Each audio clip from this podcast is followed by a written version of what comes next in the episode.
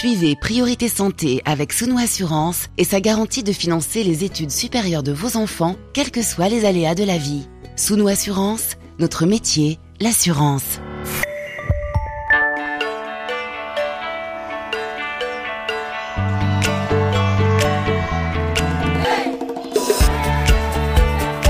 Priorité Santé. Caroline Paré. Bonjour à toutes et à tous. Les troubles du sommeil constituent un motif fréquent de consultation, soit directement pour trouver des explications, des remèdes face à des problèmes d'endormissement, le sentiment de ne pas dormir, soit au cours de l'échange avec le médecin. À côté de certains symptômes, le patient vient à évoquer sa fatigue, ses réveils difficiles. Et aujourd'hui, dans Priorité Santé, nous allons voir que ces problèmes de sommeil peuvent prendre des formes très différentes. Trouver le bon rythme lorsque l'on étudie tard le soir, ne plus dormir de la même manière après une maladie, être confronté à des crises d'angoisse au cours de la nuit. Vous avez la parole pour poser vos questions aussi variées que concrètes sur le sommeil, pour comprendre son fonctionnement et ses bienfaits. Nous parlerons aussi des troubles spécifiques comme les apnées du sommeil ou le syndrome des jambes sans repos, identifier la nature du problème, de la prise en charge adaptée, dormir à la bonne heure, dans de bonnes conditions, quel que soit l'âge. Des conseils pour un sommeil de bonne qualité en ligne avec nous, docteur Isabelle Poirot, bonjour. Bonjour, euh, ravi de participer à votre émission. Vous êtes praticien hospitalier, psychiatre spécialiste dans les troubles du sommeil au service de psychiatrie adulte du CHU de Lille. Vous êtes également membre du réseau Morphée et vice-présidente de l'Institut national du sommeil et de la vigilance. Nous retrouverons tout à l'heure en ligne du Cameroun le docteur Benjamin Tchaleux, neurologue à l'hôpital général de Douala. Et puis en fin d'émission, notre chronique sport santé avec le docteur Jean-Marc Sen, médecin du sport. Priorité santé sur RFI. Docteur Poirot, alors des troubles du sommeil au pluriel, avec euh, aussi bien du côté des manifestations que des causes. Est-ce que euh, la fatigue, est-ce que cette fatigue, c'est toujours un signe d'un sommeil de mauvaise qualité? Alors, ça peut l'être. La fatigue est un signe qui est quand même très complexe parce qu'il peut provenir de plusieurs origines. Mais par contre, c'est vrai qu'il faut penser à la qualité du sommeil. Donc moi, dans ma pratique, c'est ce qui m'intéresse le plus. Et donc, euh, euh, des pathologies spécifiques du sommeil. Alors par exemple, le trouble insomnie peut fatiguer. Les apnées du sommeil peuvent donner un sommeil non réparateur et engendrer une fatigue. Euh, le, le, les syndromes de jambes sans repos, les, euh, les, les mouvements anormaux pendant le sommeil, enfin bref, toute une cohorte de pathologies très spécifiques qu'on va rechercher en cas de fatigue. Ça, c'est clair. Et au départ, le plus souvent, les patients consultent pour un problème annexe ou ciblent directement ce sommeil? Alors c'est dans ma consultation, il cible le sommeil, mais je pense que là c'est un biais euh, de recrutement puisque je suis dans, enfin mon service est intitulé unité de sommeil, donc mhm. obligatoirement euh, je ne vois que des gens qui se plaignent de leur sommeil, mais chez le médecin généraliste tout à fait, ils peuvent venir en ayant juste une plainte de fatigue et ça sera au médecin généraliste d'aller rechercher euh, le trouble du sommeil. Mais en général, la plainte arrive assez rapidement dans l'entretien. Donc, il euh, n'y a pas trop de danger de, de, de rater ce, cette possibilité. Alors, vous êtes psychiatre, hein, docteur Poirot. Est-ce que certains troubles psychiques, psychiatriques en santé mentale se manifestent en partie à, travers ces, ces troubles du sommeil, à travers ces insomnies à répétition alors je dirais que c'est extrêmement fréquent hmm. hein, le, les troubles du sommeil, alors que ce soit insomnie, c'est-à-dire avoir des difficultés d'endormissement, des problèmes de réveil euh, répété la nuit ou prolongé, euh, comme les hypersomnies, hein, c'est-à-dire le fait de trop dormir ou euh, d'être aussi somnolent la journée, sont des signes que l'on retrouve la plupart du temps dans l'ensemble des pathologies mentales. Et alors, je voudrais dire que la dépression l'anxiété sont certainement les deux pathologies euh, les plus fréquemment euh, représentées euh, dans les plaintes de sommeil, en fait. mais toutes les pathologies peuvent être concernées. Alors ça va dans les deux sens, si on peut dire, euh, rechercher les causes de l'insomnie, mais aussi essayer de savoir si cela peut avoir des conséquences, euh, ce sommeil dégradé sur la qualité de vie, voire sur la santé. Euh, c'est une question Facebook de Abou. Il demande si le manque de sommeil, par exemple, peut avoir un, un effet négatif sur le cœur. On a aussi Chamad à Abidjan qui demande si un sommeil insuffisant peut provoquer de l'anémie. Alors, on sait que le manque de sommeil euh, a des conséquences de plusieurs ordres hein, sur euh, euh, le métabolisme général.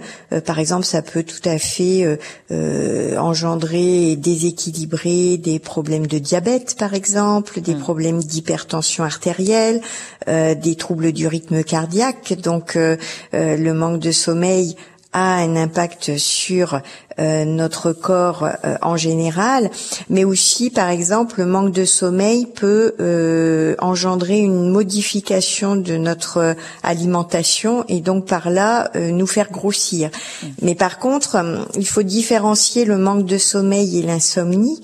L'insomnie étant plus un vécu de sommeil négatif plus que un véritable manque de sommeil. Euh, la privation de sommeil, c'est ne pas dormir assez parce que, par exemple, on va regarder tardivement la télévision ou être trop sur ses écrans, etc.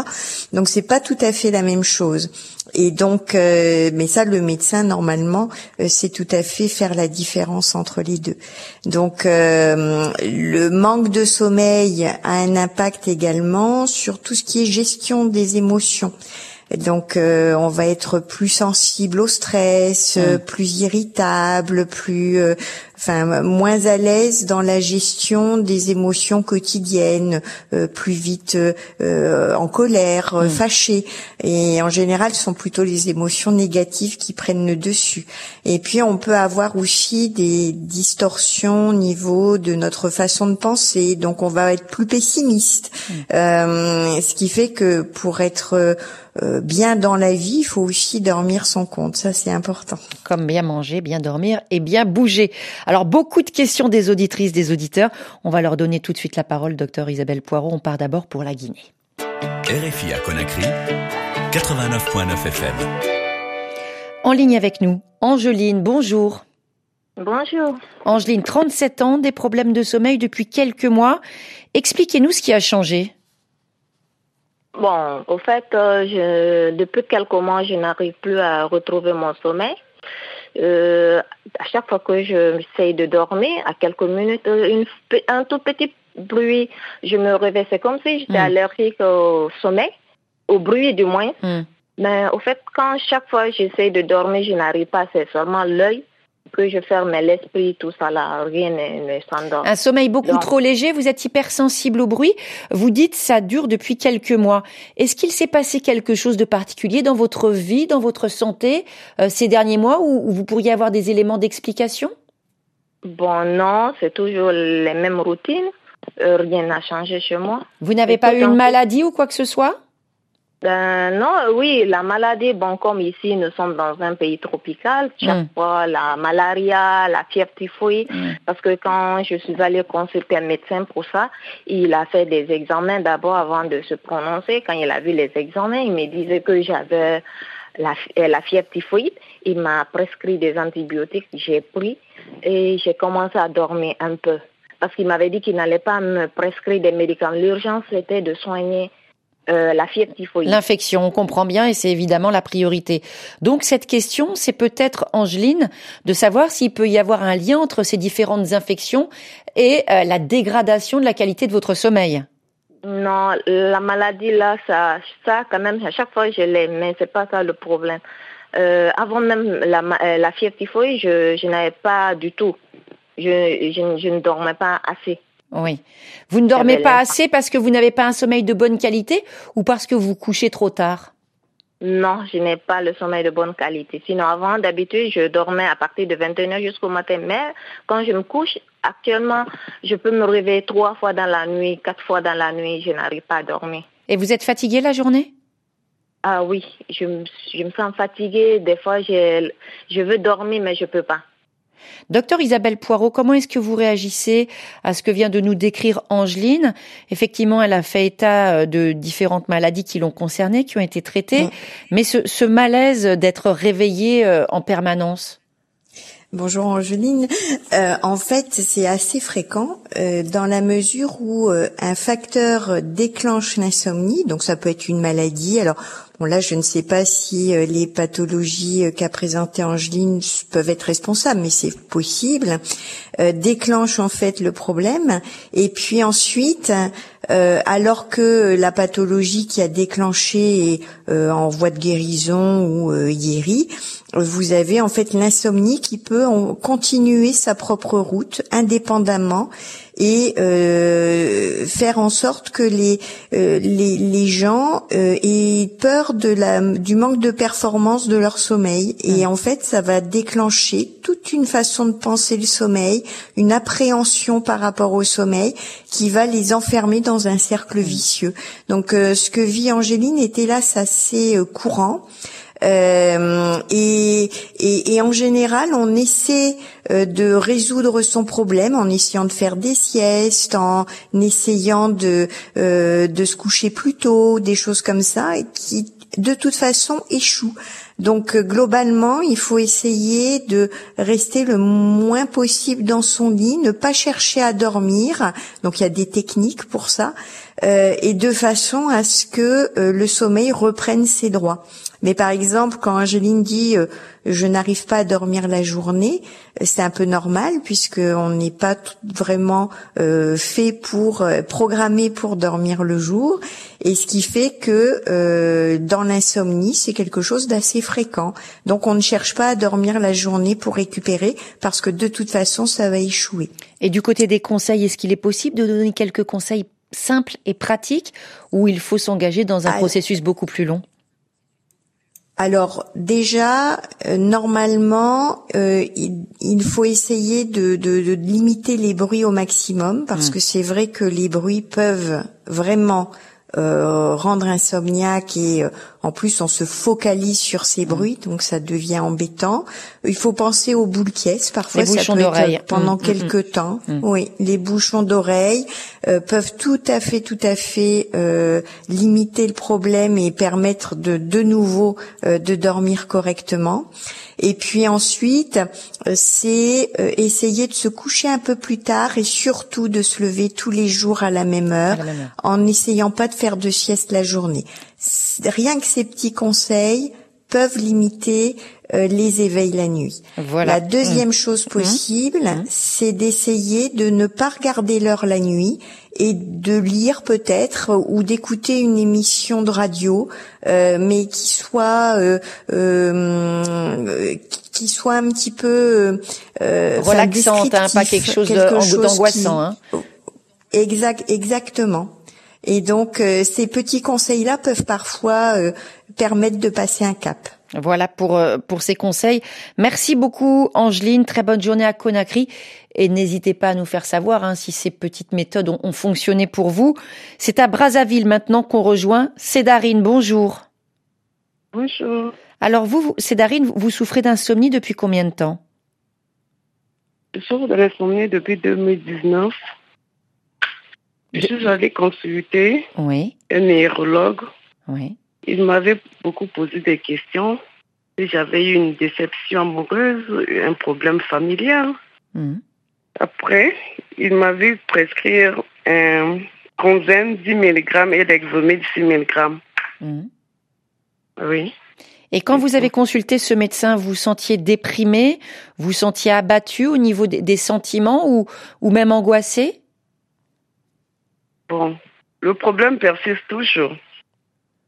Le problème de sommeil ou le problème, on va dire, de bien-être? De, bien-être. Le problème d'insomnie. D'insomnie. Et, sur le plan personnel, vous vous sentez comment, Cédarine? Quand ce médecin vous a donné euh, ces médicaments, hein, qui sont des, anxiolytiques, vous avez réagi comment? Bon. quand il m'avait, il m'avait prescrit l'exexonil et la tronzène, hum. Je dormais à 19h, 20h, je me réveille sur mon lit, pas de sommeil. Hmm. Vous vous sentiez assommé par ces médicaments? Cédarine, vous êtes avec nous? Oui. Est-ce que vous vous sentiez comme assommé par les médicaments? Tellement. Pardon? Pas tellement. Pas tellement. Et est-ce qu'il vous arrivait de prendre d'autres substances le soir pour essayer d'arriver à dormir? Oui, comme la boisson. Je prends parfois la boisson pour dormir deux bouteilles à trois bouteilles. De bière? Oui, deux bières, parfois trois. Trois. Et vous avez l'impression que, que ça marche de boire comme ça ou vous avez l'impression, excusez-moi hein, de vous poser cette question, que ça vous abrutit et que ça vous empêche de penser à autre chose? Bon, ça m'empêche pas de penser à d'autres choses. avec la boisson, je me retrouve le sommeil. Parfois oui, parfois non. Mais après, vous réveillez, vous tombez de sommeil, mais après, vous vous réveillez peu de temps après. Pardon? Vous tombez de sommeil, mais après, vous vous réveillez peu de temps après. Oui, oui. Oui, c'est ça. Docteur Isabelle Poirot, c'est vrai que certains, et, et ça arrive, euh, ont, la tentation d'aller euh, vers euh, une bouteille, un verre d'alcool pour essayer de trouver le mm. sommeil. ça s'explique, mais on va dire, et là c'est pas un jugement moral, mais que ce n'est pas du tout la bonne solution. Alors c'est c'est un comportement très fréquent hein, chez les patients insomniaques et euh, je pense assez universel. Mm. Donc euh, le l'alcool est un grand anxiolytique, donc il agit directement hein, sur les, les angoisses potentielles et il est vrai qu'il a un côté très sédatif, mais seulement en début de nuit. Ce qui fait que les gens vont s'endormir mais l'alcool est un faux bon ami du sommeil. Hein, c'est même au contraire un grand ennemi dans la mesure où il va euh, fragmenter le sommeil de façon importante. Donc on va se réveiller souvent. Euh, il peut tout à fait donner euh, des, des apnées du sommeil. Donc en plus, le sommeil va être peu réparateur. Le sommeil va être allégé, donc tout ça a été extrêmement euh, bien documenté hein, dans la littérature, et on sait que l'alcool, en fait, va supprimer la, hum, production de la mélatonine, qui est quand même notre donneur de temps euh, interne, euh, qui nous dit à quelle heure il faut dormir. Donc non, l'alcool, c'est vraiment un très mauvais ami du sommeil. Alors le gros souci avec l'alcool, c'est qu'on en devient extrêmement rapidement dépendant et ce qui fait qu'on a deux choses à régler quand les gens ont, essayé de gérer leur insomnie avec une prise d'alcool, c'est le sevrage euh, à l'alcool plus la prise en charge de l'insomnie. Donc en fait, on a un double travail à mener de front, mais qui est indispensable. Cédarine, j'ai cette question. Vous avez consulté un neurologue. Est-ce qu'il vous a dit d'aller voir un psychiatre ou un psychologue? Non, il m'avait rien dit. Il vous avait rien dit. Qu'est-ce que vous en pensez? Je me tourne vers vous, hein, docteur Isabelle Poirot, qui êtes psychiatre. Euh, peut-être ce conseil à Cédarine, qui a traversé des, événements assez difficiles dans sa vie, peut-être d'aller en parler avec un, spécialiste de la santé mentale. Ça veut pas dire, euh, encore une fois, je le dis toujours, ça veut pas dire qu'on est fou, ça veut juste dire qu'on a besoin d'aide. Ah, pas du tout. Bien sûr. Oui. Mais il faut le répéter. Non, non, les, ah oui, ça, je, je, alors ça, c'est notre combat quotidien. Hein, les, les, on a, il y a une image du psychiatre qui est quand même euh, euh, très euh, très ancienne en fait. Mhm. Euh, et non, on n'est pas fou quand on va voir un psychiatre ou un psychologue. Mais par contre, c'est ce sont les spécialistes qui permettent aux gens de d'apprendre à gérer leurs anxiétés, leurs dépressions. Alors c'est vrai quand on a eu des gros événements de vie très douloureux, c'est enfin c'est l'individu qui affronte sa vie, ça c'est vrai. Mais par contre, il y a des vraies techniques pour apprendre à gérer ses émotions de façon plus confortable. Et, donc, aller voir un psychiatre ou un psychologue, ça me paraît être euh, indispensable. Et c'est vrai que dans les troubles du sommeil, souvent, euh, c'est quelque chose qui est euh, particulièrement bénéfique. Donc, quand on cumule des problèmes de dépression, d'anxiété importante et parfois la prise d'alcool excessive qui est une façon de se traiter, euh, mais qui est une qui est vouée à l'échec de toute façon. Euh, il faut aller voir un psychiatre et un psychologue. Ça, j'en suis absolument persuadée. Voilà, ce, conseil pour vous, c'est Darine. Très bonne journée, docteur Isabelle Poirot. On va poursuivre avec d'autres questions. On se retrouve juste après Marisa Monte Calma.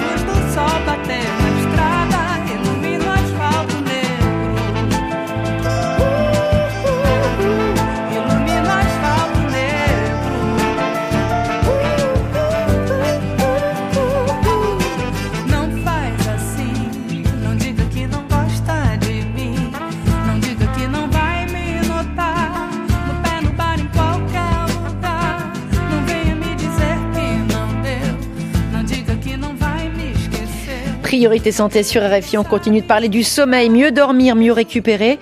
Nous sommes toujours avec notre invité, le docteur Isabelle Poirot, psychiatre et spécialiste dans les troubles du sommeil. Question des auditeurs avec en ligne de Cotonou, hein, du Bénin. Charles en ligne. Bonjour Charles. Bonjour Madame Ferreux. Alors, vous avez 47 ans, Charles. Vous avez connu il y a quelques années des troubles très particuliers du sommeil. Euh, expliquez-nous, est-ce que vous pouvez nous décrire précisément ce qui se passait, ce que vous ressentiez? Euh, Vous avez décrit des, crises de paralysie. Expliquez-nous. Bon, il s'agit de, il s'agit de, ça remonte euh, aux années 2005. Oui. J'étais à une mission d'enseignement au nord du Bénin. Et j'avais voulu passer juste un peu de temps à l'air libre une soirée. Et j'ai commencé par dormir et tout d'un coup, j'ai senti tout mon corps se contracter. J'arrivais plus à respirer. J'arrivais plus à, faire quoi que ce soit. C'est comme s'il y a un être étranger qui, a pris contrôle de mon corps et comme si j'étais en train de mourir c'est un peu très particulier, ça, ça m'a fait bon. Et quand, ça, vous a fait peur, hein, Charles, quand vous décrivez ça, on dirait que ça vous a fait peur? Bien sûr, j'ai conscience qu'il y a quelque chose qui se passe, qui est supérieur à moi. Est-ce est que vous avez eu l'impression qu'il y avait quelque chose de mystique dans cet accès de, de terreur et de paralysie? Bon, j'allais dire, bon, j'en ai jamais, j'en ai jamais eu. Quand, quand, quand ça a fini, je me suis demandé, mais qu'est-ce qui pourrait être à la base de ça? Parce que hmm j'ai tout fait pour faire appel à la sécurité à côté de moi, mais je ne pouvais pas. J'arrive pas à respirer, j'arrive à faire aucun, aucun mouvement. Et ça a duré, je crois, 30 à, 30 à 1 minute, 30 secondes à 1 minute. Et après, légèrement, c'est un peu comme si la force m'est relâchée. Et, et, à ce moment-là, est-ce que vous étiez particulièrement angoissé? Est-ce que vous aviez vécu euh, des choses un petit peu délicates?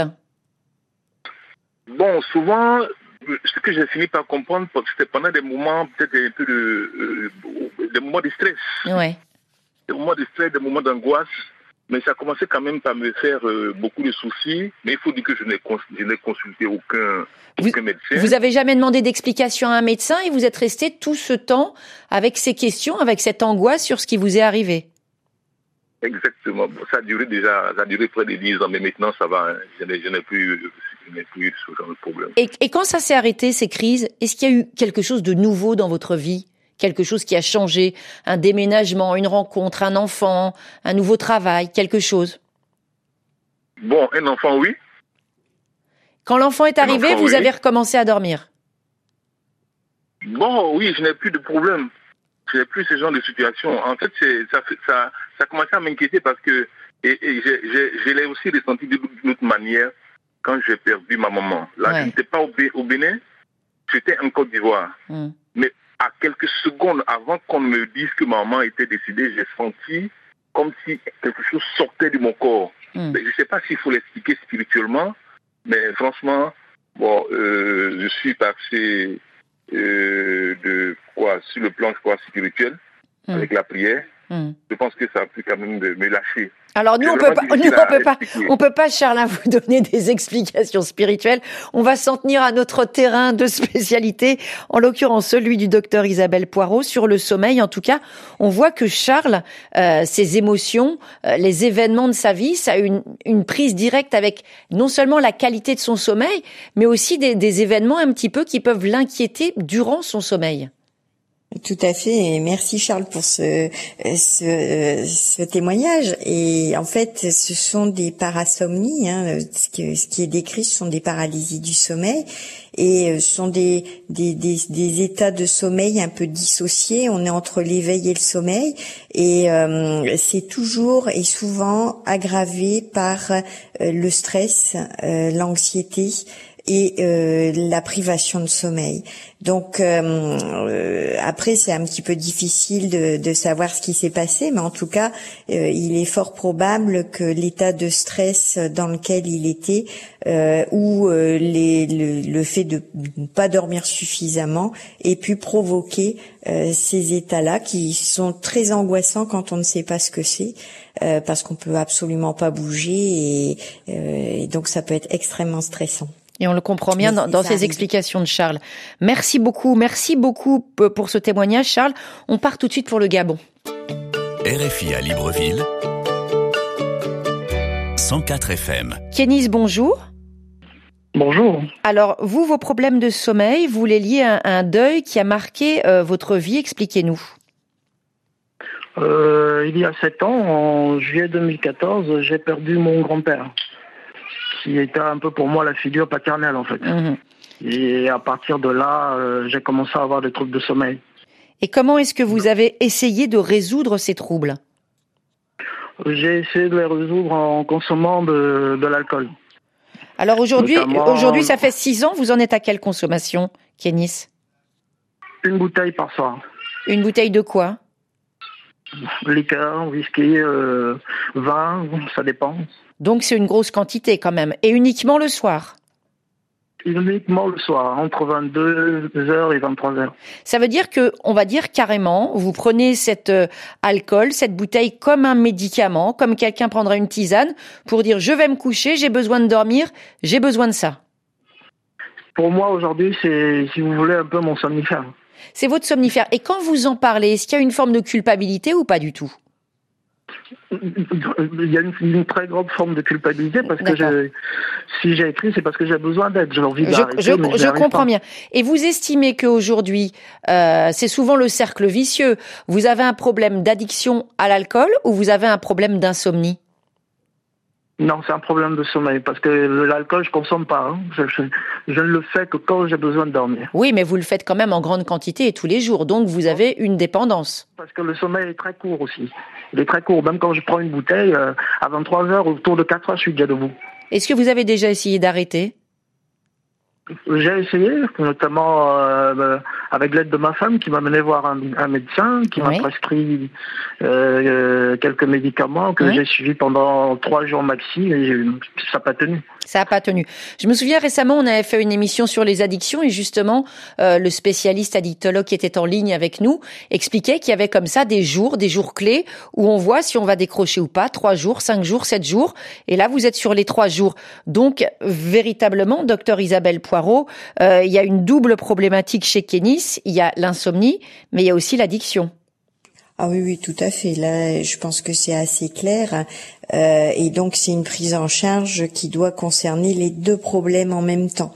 là où on peut avoir quelques difficultés, c'est la prise en charge de l'insomnie qui est peut-être peu euh, peu, peu accessible facilement euh, dans, dans enfin, en fait les thérapies cognitivo-comportementales qu'on peut proposer dans l'insomnie euh, ne sont pas disponibles partout mmh. et c'est vrai que là ça peut être compliqué mais par contre là il faut vraiment prendre en charge les deux problématiques en même temps. Kenis, quand vous aviez vu un médecin, vous aviez vu quel type de médecin? Spécialiste ou un médecin généraliste? Un généraliste. Est-ce que vous pouvez euh, vous rapprocher d'un service euh, de psychiatrie, je pense auprès peut-être d'un grand hôpital de, de Libreville, et leur demander s'ils ont un service d'addictologie euh, Justement, vous aurez des médecins qui pourront poser sur la table ce problème d'alcool, en parler avec vous, et parler aussi de votre insomnie, parce que les deux vont très certainement ensemble. Mhm. Je, voulais aussi dire que je me retrouve parfaitement dans ce qu'a dit le docteur dès l'entame de son propos hein, en début d'émission où il parlait de d'être irritable, en colère et hmm. avec euh, problème de, de, surpoids. C'est exactement ce qui m'arrive. Hein. Donc vous avez ce profil aussi, d'où l'intérêt d'aller voir un, un, médecin spécialiste et de lui en parler parce que ce qui est le plus important, moi, ce que je retiens dans ce que vous avez dit avec nous, c'est j'ai envie de m'en sortir, j'ai envie d'arrêter. Et quand on a ce déclic, c'est déjà essentiel. Mhm. Voilà. Donc si vous pouvez consulter, je pense que le docteur Poirot est d'accord avec moi pour vous ah encourager au plus haut point. Ah oui, c'est primordial et c'est vrai que et en plus ça vaut le coup parce que c'est on peut gérer les choses donc euh, on, peut faire en sorte que les choses aillent mieux donc euh, faut faut vraiment consulter euh, un, spécialiste ça c'est indispensable. Hmm. Voilà, on, on, vous souhaite une très très bonne journée Kenis. On va partir tout de suite pour le Cameroun. RFI à Douala, 97.8 FM. Pour vous retrouver, docteur Benjamin Tchale, bonjour. Bonjour. Vous êtes neurologue à l'hôpital général de Douala.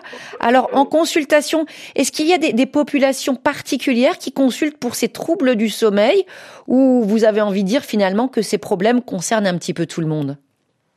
C'est des problèmes qui concernent euh, à peu près tout le monde. Euh, euh, de plus en plus des, des, des particuliers, ça va être des personnes qui sont euh, stressées et à cause de, multiples problèmes de la vie.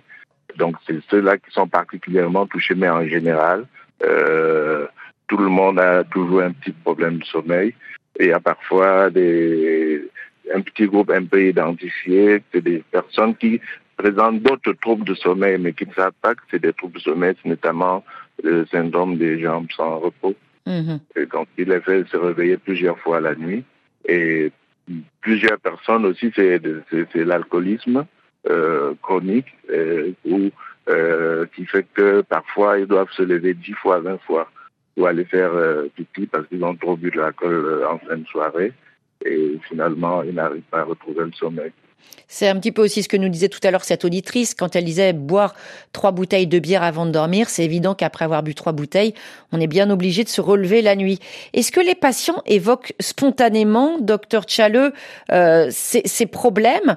Euh, Par exemple, tout à l'heure, on a entendu des auditeurs qui avaient connu des deuils, des moments difficiles, euh, des sortes de traumatismes où ils vous disent d'abord moi je dors mal sans faire le lien entre ces accidents de la vie, on va dire, et les insomnies généralement, ils n'évoquent pas directement ce hmm. problème. C'est dans l'interrogatoire qu'on arrive à rechercher s'il y a eu des causes aiguës et parfois c'est évidemment il y a, ça a commencé par un deuil ou bien par les voisins qui avaient un deuil et chaque soir il y a des veillées, ça les a empêchés de dormir. Donc ils sont partis d'une insomnie aiguë avec une cause bien déterminée et finalement ils ont entretenu euh, des stress et puis euh, et euh, arrive à avoir une insomnie qui est chronique. Est-ce qu'il y a beaucoup de... il n'évoque pas directement euh, les problèmes qui, qui traversent.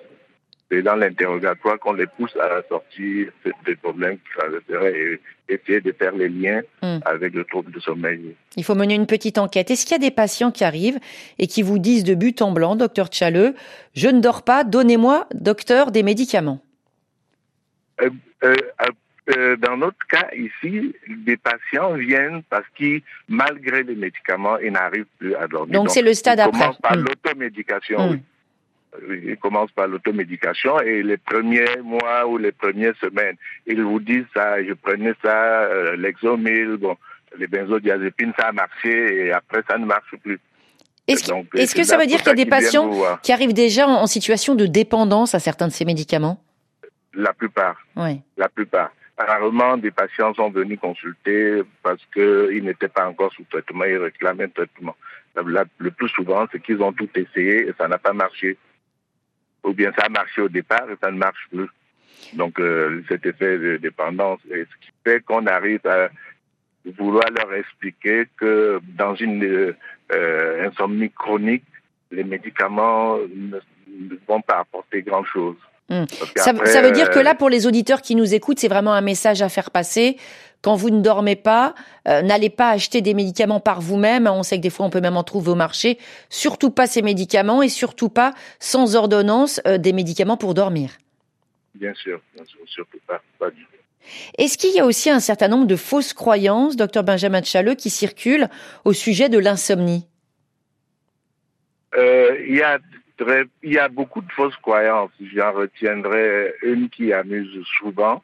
Euh, il y a des personnes qui pensent être hantées euh, ou bien avoir des totems. Ces genres de totems-là, c'est euh, il y a une représentation schématique où chaque être humain dans notre société aurait un, un équivalent en termes de, d'animal. Mm. Donc, ça peut être un chimpanzé, un lion, autre chose. Et bon, si c'est des animaux qui ont une grosse activité nocturne, ils pensent que c'est parce que leur totem euh, a cette activité qu'eux-mêmes ne peuvent pas dormir. Malheureusement, je, je leur dis toujours que c'est c'est pas possible. Donc il faut avoir aussi des, on va dire des notions forcément quand on est baigné dedans, on les a, mais d'anthropologie pour aborder certaines problématiques. Oui, oui. Ça veut dire que euh, derrière tout ça, et c'est peut-être là aussi le message le principal pour nos auditeurs, c'est qu'il faut donner des conseils assez simples, euh, ce que l'on appelle euh, communément les règles d'hygiène du sommeil. Voilà, l'hygiène du sommeil, c'est les conseils les plus simples. Toujours, je leur dis, et on leur conseille, évitez, si vous avez des problèmes de sommeil, évitez de dormir dans la journée. Première des choses, de faire la sieste comme la plupart des personnes essayent de faire. Évitez de dormir. N'allez pas au lit parce que vous vous dites qu'il est tard. Allez au lit parce que vous avez sommeil. Hmm. Et si vous arrivez dans le lit et 15 à minutes, vous n'avez pas trouvé le sommeil, quittez la chambre euh, à boucher, allez vous occuper à faire autre chose. Alors, plusieurs personnes pensent que euh, pour chercher le sommeil, ils doivent se coucher et lire ou regarder la télé. Ce qui est plutôt le cas contraire parce que ça va stimuler l'attention et vous n'aurez pas envie de dormir. Donc, pas de lecture dans la chambre à coucher, pas de télévision dans la chambre à coucher quand on a des problèmes de sommeil. Évitez de boire euh, après 17 heures, de boire des grandes quantités, même seulement d'eau, parce qu'il y a des gens qui font des cures d'eau Mm. et qui boivent 3 litres d'eau après 18 heures et finalement, euh, ils sont obligés de se lever chaque fois pour faire pipi et après ils ne retrouvent plus de sommeil. Donc il faut qu'ils évitent tout ça.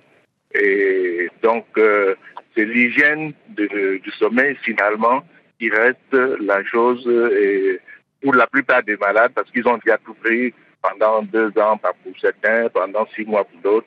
Au départ, ça marchait, après, ça ne marche plus. Finalement, on n'a plus grand-chose à leur proposer que de leur dire d'avoir une hygiène de sommeil. Revenir, revenir aux bases. Merci beaucoup, docteur Benjamin Chaleux.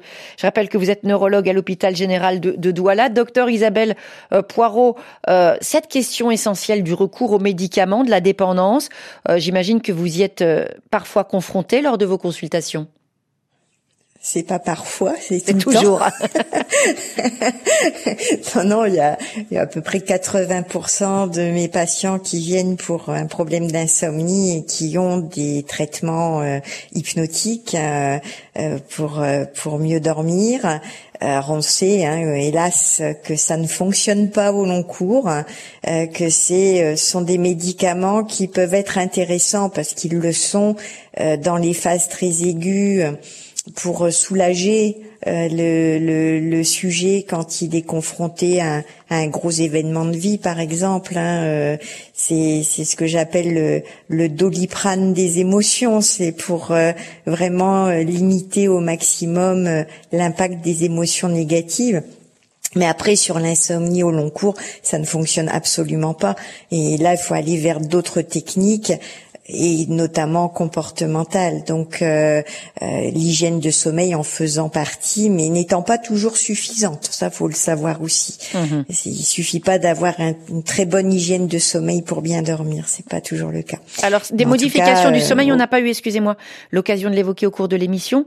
Au, cours de l'âge, bien sûr, on connaît les difficultés d'apprentissage du sommeil pour, pour le bébé. pourquoi est-ce qu'on a moins besoin de dormir en vieillissant? En devenant vieux alors, même euh, le, Alors, on ne dort pas moins. Par contre, c'est réparti différemment hum. dans la journée, dans les 24 heures. C'est-à-dire qu'on dort moins la nuit puisqu'on se réveille plus souvent, mais c'est physiologique, hein, c'est complètement normal. Euh, et on va par contre faire plus de siestes. Mais hum. ça, c'est vraiment au, lors du grand âge, euh, donc au-delà de 65-70 ans où les choses sont vraiment euh, avérées. Euh, et donc là, faut vraiment limiter au maximum les endormissements la journée pour euh, ne pas aggraver les éveils nocturnes. Donc là, le, les comportements de sommeil doivent être un petit peu plus contrôlés qu'on ne le pense. Des, des récentes études ont montré que les Français dormaient 1h30 de moins qu'il y a 50 ans est-ce qu'on peut imaginer les conséquences de cette diminution de la durée moyenne du sommeil? Alors euh, déjà, il nous reste moins d'une minute, donc il va falloir être synthétique. Alors, si on veut être synthétique, euh, je pense que, euh, en effet, il y a des conséquences sur le plan de notre alimentation, de la prise de poids, de euh, nos, nos, émotions à gérer, etc. Parce qu'on est privé de sommeil. Par contre, petite note optimiste pour les 30 dernières secondes, l'humain s'est toujours quand même adapté euh, et donc je pense que là, nous sommes en train de nous adapter à la fée électricité.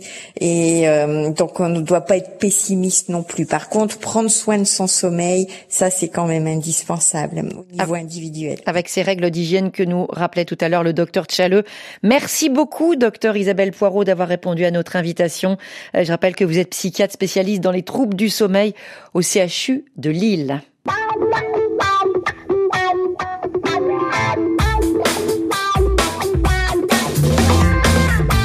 C'est le moment de parler de l'activité physique dans Priorité. On le sait, c'est essentiel pour notre bien-être et c'est avec vous, docteur Jean-Marc Sen. Bonjour. Bonjour Caroline. Médecin du sport, docteur Sen. Vous allez nous parler aujourd'hui justement de cette activité, ce sport quand on a la sensation euh, des jambes lourdes. D'où vient cette sensation? Eh bien, Caroline, la sensation des jambes lourdes est souvent associée à une mauvaise circulation sanguine qui entraîne euh, des gonflements des, des jambes, des sensations de crampes d'œdème ou même des picotements qui peuvent évoluer même euh, dans les cas les plus importants vers la formation de, de varices. Alors, un petit rappel sur la circulation sanguine. Rappelez-vous, il y a les artères qui apportent le sang euh, donc artériel jusqu'aux muscles pour les nourrir. Les veines, elles, ramènent le sang chargé des déchets jusqu'au cœur et aux poumons pour pouvoir être réoxygéné et ainsi euh, poursuivre le cycle. Quand nous sommes debout ou assis, eh bien le poids du sang dilate les veines, d'autant plus que l'effort augmente évidemment, puisque si on augmente le débit cardiaque, le sang qui vient au niveau des membres et qu'on est debout, eh bien il a plus de mal bien sûr à revenir. Les veines souffrent et peuvent se dilater naturellement ou pathologiquement en formant des varus. Alors, comment est-ce que le sang remonte? Eh bien, il va remonter, il va y avoir vraiment un rôle de pompe pour lutter contre ces jambes lourdes ou ces varices. D'abord par le système euh, respiratoire, avec le diaphragme qui est ce muscle qui sépare le thorax de l'abdomen et qui aspire le sang veineux vers le cœur. Et puis, il y a le système musculaire des mollets, des membres inférieurs et de la plante euh, également, sous la plante des pieds, qui propulse comme ça le sang vers le cœur. Et c'est ces pompes qui permettent de faire finalement revenir euh, le sang vers le cœur. Alors, la stase veineuse sans varices, soit visible ou cachée, est due donc à une mauvaise circulation en lien souvent avec le travail, de l'obésité ou même une insuffisance naturelle, presque génétique. Et le plus souvent, l'expression clinique est donc la lourdeur des jambes. Alors, en cas d'insuffisance veineuse, eh bien, le sport est un très bon remède hein, pour essayer de limiter cette sensation désagréable. Euh, il faut savoir que dans les jambes, 80% des veines se situent à l'intérieur des muscles et seulement 20% entre la peau et les muscles. Et donc, parmi les solutions, eh bien, l'idée va être de faire de l'exercice physique, donc de contracter ses muscles pour aider au retour veineux. Bien sûr, la contention et l'utilisation de certains médicaments qui aident le retour veineux est souvent également prescrit. Alors, docteur Sen, oui, hein, il faudra pratiquer une euh, activité euh, sportive, mais attention, pas n'importe laquelle. Euh, certaines sont même carrément déconseillées. Et oui, tous les sports ne sont pas à pratiquer lorsqu'on souffre de phénomènes de jambes lourdes ou, ou fatiguées. Au contraire, certains sont même à éviter en cas d'insuffisance veineuse. Par exemple, l'haltérophilie ou les sports de combat. L'haltérophilie. Eh oui, oui, J'allais m'y lancer justement. Je vais être obligé de renoncer. voilà. Pourquoi? Parce que ces sports eh bien, demandent des contractions musculaires extrêmement importantes, intenses, prolongées et entraînent des blocages respiratoires. Et on a bien vu que finalement, la respiration intervenait comme une pompe et puis il fallait des contractions euh, alternatives pour pouvoir faire monter ce sang. Les sports violents également, comme le rugby par exemple, ou alors euh, explosifs comme le squash, doivent aussi être délaissés, tout comme le football, en raison des chocs directs qui peuvent exister euh, au niveau des jambes. L'athlétisme, le basketball, le handball, tous ces sports à rebond sont également à proscrire puisque la réception de sauts fragilise les parois veineuses.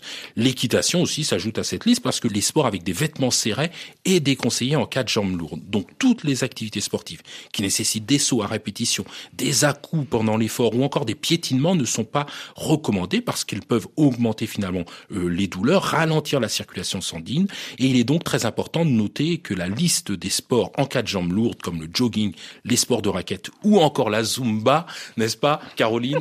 Sont Je ne sais plus quoi faire. Alors moi forcément, docteur Sen, j'ai une question. Là, vous avez éliminé tout ce que j'avais prévu pour les mois prochains.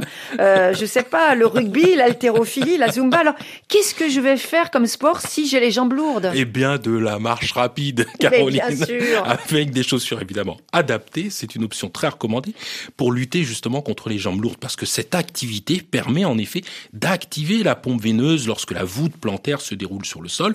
Le sang est alors expulsé à chaque pas en direction du haut du corps afin d'avoir des effets bénéfiques. L'idée, c'est de marcher environ une demi-heure chaque matin, chaque soir alors voilà, descendez une station plutôt en métro, euh, essayez de prendre les escaliers. Eh bien voilà, tout cela va vous permettre de mieux stimuler votre semelle veineuse et de contracter vos muscles du mollet pour un meilleur retour veineux. Le vélo aussi, vous pouvez pratiquer du vélo, Caroline, parce que et c'est extrêmement conseillé parce que le vélo permet de muscler parfaitement les mollets et, et les cuisses et c'est une activité évidemment essentielle pour éviter que le sang stagne trop dans les jambes. Alors idéalement, ça serait de pratiquer du vélo tous les jours pourquoi pas se déplacer par exemple pour euh, venir euh, au travail, mais ça peut être une fois par semaine si on marche régulièrement. Euh, donc ce cyclisme est absolument conseillé pour solliciter également la voûte plantaire parce qu'évidemment à chaque fois que l'on appuie sur le pédalier, eh bien, ça stimule la contraction des muscles des jambes. Et enfin, les sports aquatiques comme la natation, l'aquagym ou encore l'aquabike seraient reconnus pour faciliter le retour veineux. Euh, ce type d'activité, il est particulièrement indiqué dans les problèmes de circulation sanguine. Ça réduit les œdèmes, les sensations de fatigue. Et puis, il y a le phénomène d'hydromassage des jambes qui permet d'améliorer le tonus cardiovasculaire. Et puis, évidemment, ce sont des sports où on contracte les membres inférieurs des derniers sports pour, pour vous, un peu de gymnastique douce, un peu de yoga ou encore du pilate. Je voilà. Je sais pas dans quel cas vous mettez, mais c'est impressionnant. En ce cas. sont des activités conseillées pour favoriser la circulation sanguine. Ça muscle le corps, ça permet d'accroître la compression musculaire des veines, et même quand on est allongé sur le dos, on tend les jambes, et là, ça permet le retour veineux. Voilà plein de conseils, Caroline, pour éviter d'avoir les jambes lourdes et de partir l'esprit léger. Merci beaucoup, docteur Jean-Marc Zania. À bientôt. Priorité Santé touche à sa fin. Merci à toute l'équipe, à tous Amakio, Ophélie Lassen, Steven Asli, aujourd'hui avec nous Laurence No. Demain, on va parler de la fuite des cerveaux en médecine, des professionnels de santé qui exercent à l'étranger, avec un risque de pénurie de soignants dans les pays d'origine. On se retrouve demain. D'ici là, portez-vous bien et lavez-vous bien les mains.